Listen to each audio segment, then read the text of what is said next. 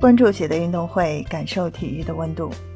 你好，我是在韩国的喜乐。今天是北京时间十二月七日，世界杯八分之一决赛，西班牙迎战摩洛哥，双方鏖战一百二十分钟，最终打成零比零平局。在点球大战中，西班牙三名主罚球员射出的点球全部被扑出，摩洛哥最终三比零带走西班牙。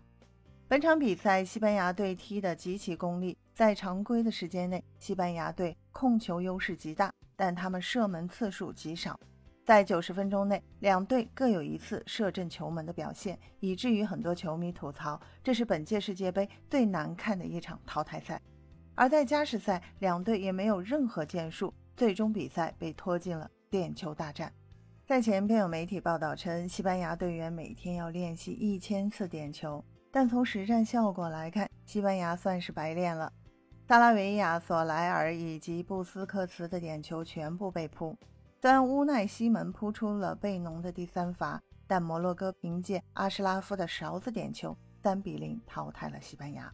点球大战不敌摩洛哥，西班牙遗憾止步十六强，连续三届世界杯未能进入八强，西班牙足球也进入了一个低谷。实际上，西班牙队在本届世界杯的发挥并不算出色。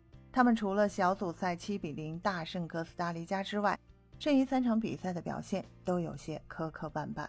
小组赛第二轮，西班牙一比一战平了德国；末轮一比二遭到日本逆转。八分之一淘汰赛，西班牙与摩洛哥鏖战一百二十分钟，两队仍零比零，最终点球大战不敌摩洛哥。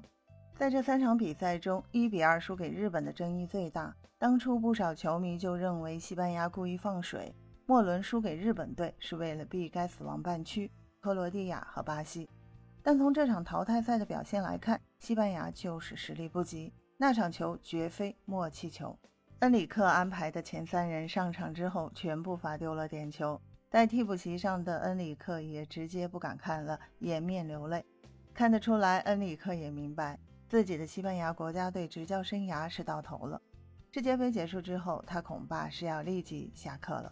分享体坛热点，感受体育魅力。今天的内容你有什么想说的？欢迎在评论区给我留言。感谢收听喜乐运动会，也欢迎您的转发、点赞和订阅。我们下期节目见。